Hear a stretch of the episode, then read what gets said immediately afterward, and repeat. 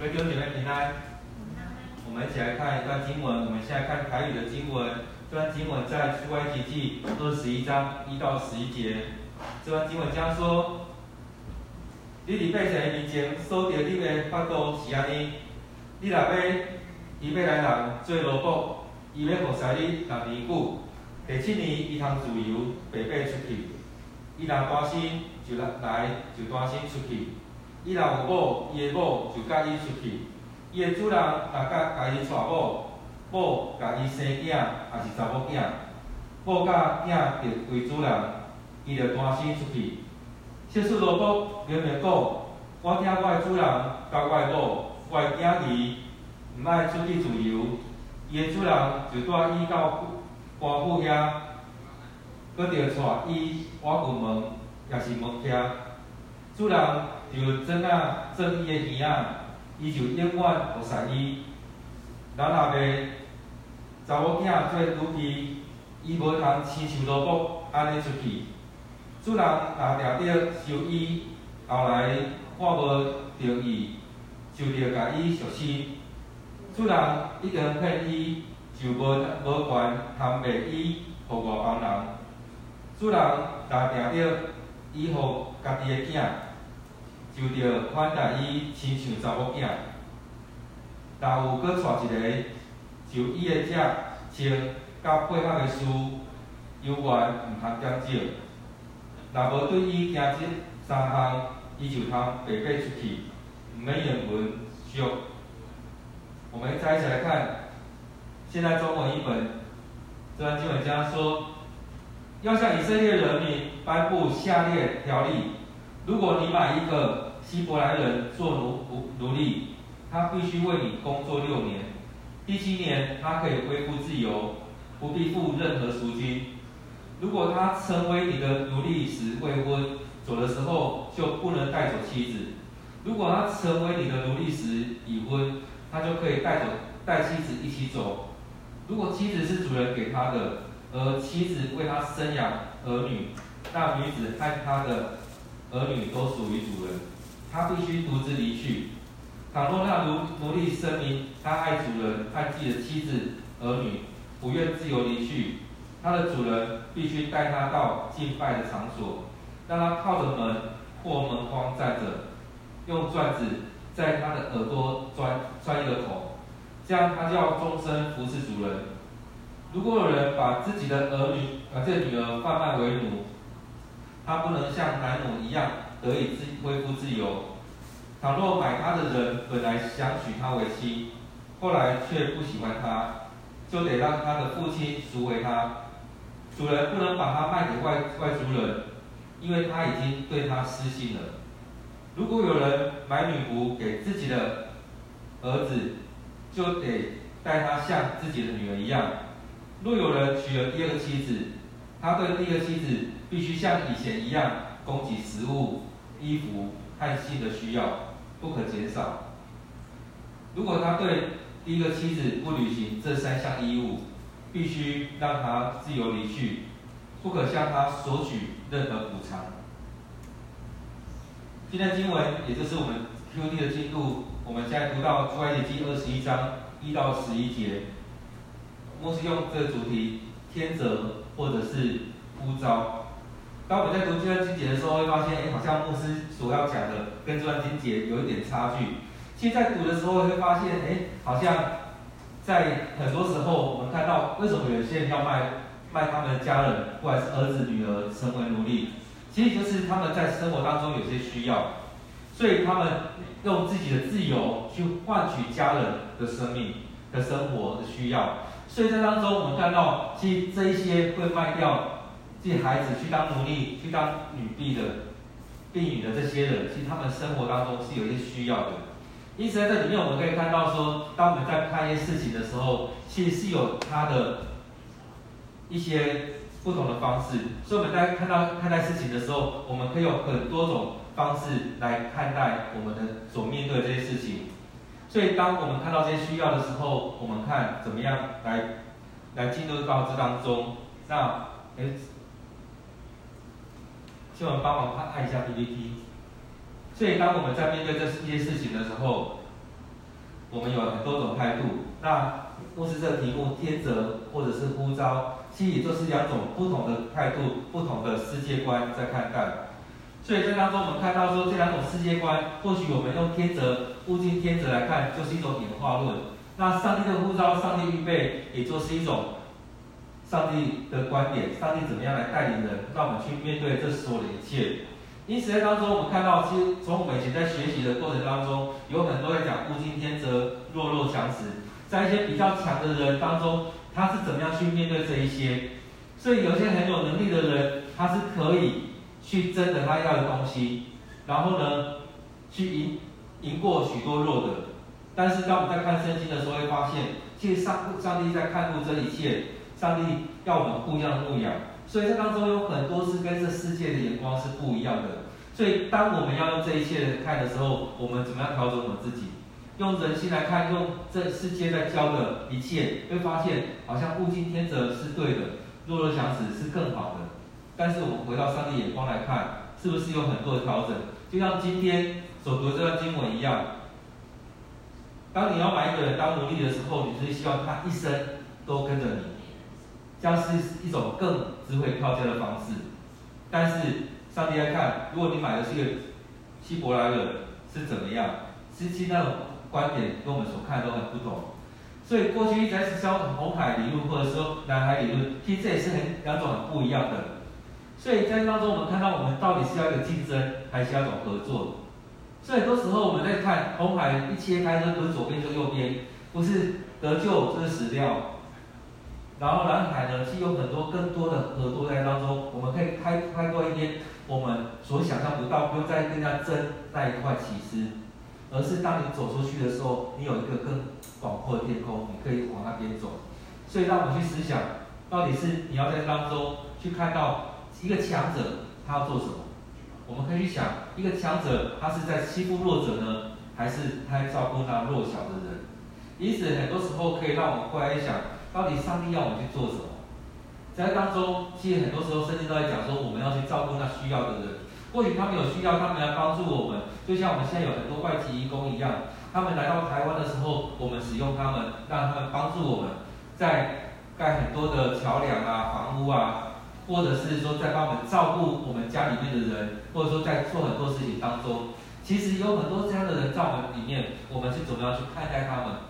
其实很多人会觉得他们是低低下的人，但是现在很多人是把他们看作伙伴、看作朋友。所以当你把他看作一个低下人的时候，他是用什么样的态度来看你？就像我们在工作一样，你期待人家把你当作是个伙伴，还是一个下属、一个工具人、一个使用的人而已？所以，当我们在对待这样的雇工的时候，就像我们在看到圣经里面所讲这些人，可能是他们买到希伯来人当奴隶，或者说买一个男的人、男人或者女人来当奴隶。所以，其实当中所用的都是不一样的态度。很多时候在看我们怎么样去对待这些人。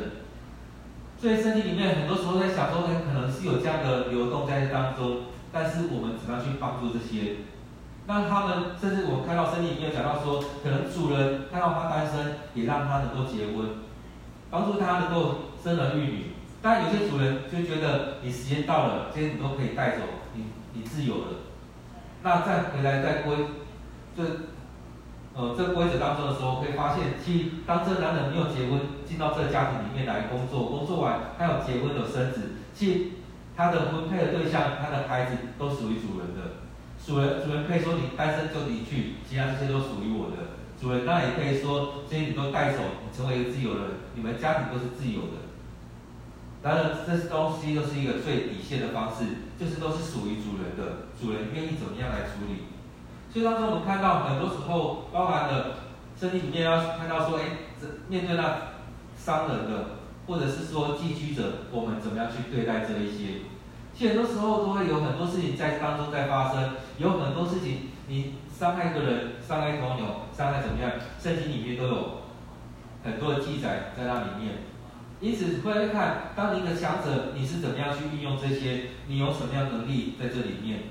所以圣经里面其实更多在提到说，我们要互相的帮助，帮助那弱小者，帮助那有需要的人。所以很多之前很多时候，有很多人在讲到说，有能力的人怎么样？你的能力、你的责任是更重的。因为你有能力，你就要透过你的能力去帮助一些人。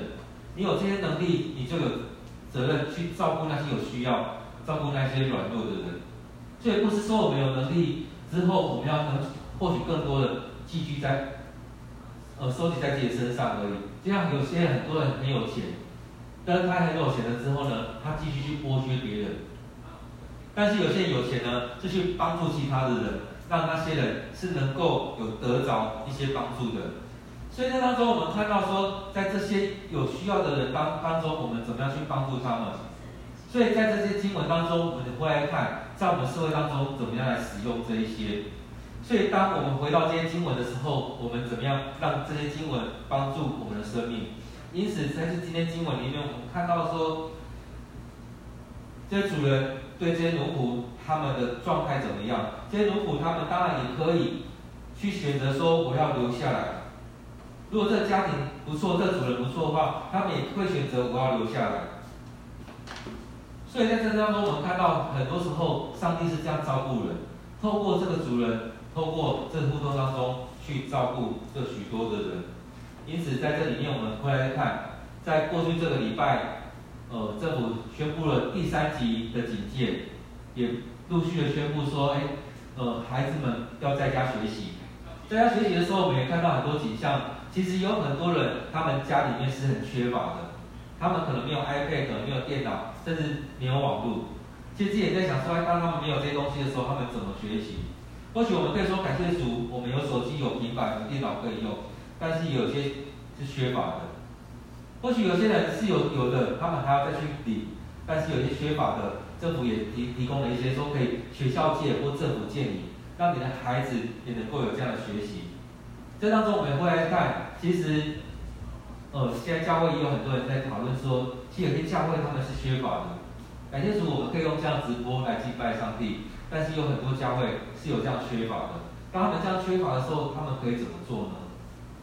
所以也在讨论说，怎么样去帮助这些教会，他们没有办法做直播，没有在办一起礼拜的时候。他们会用什么样的方式来得到这样的喂养，一起敬拜上帝？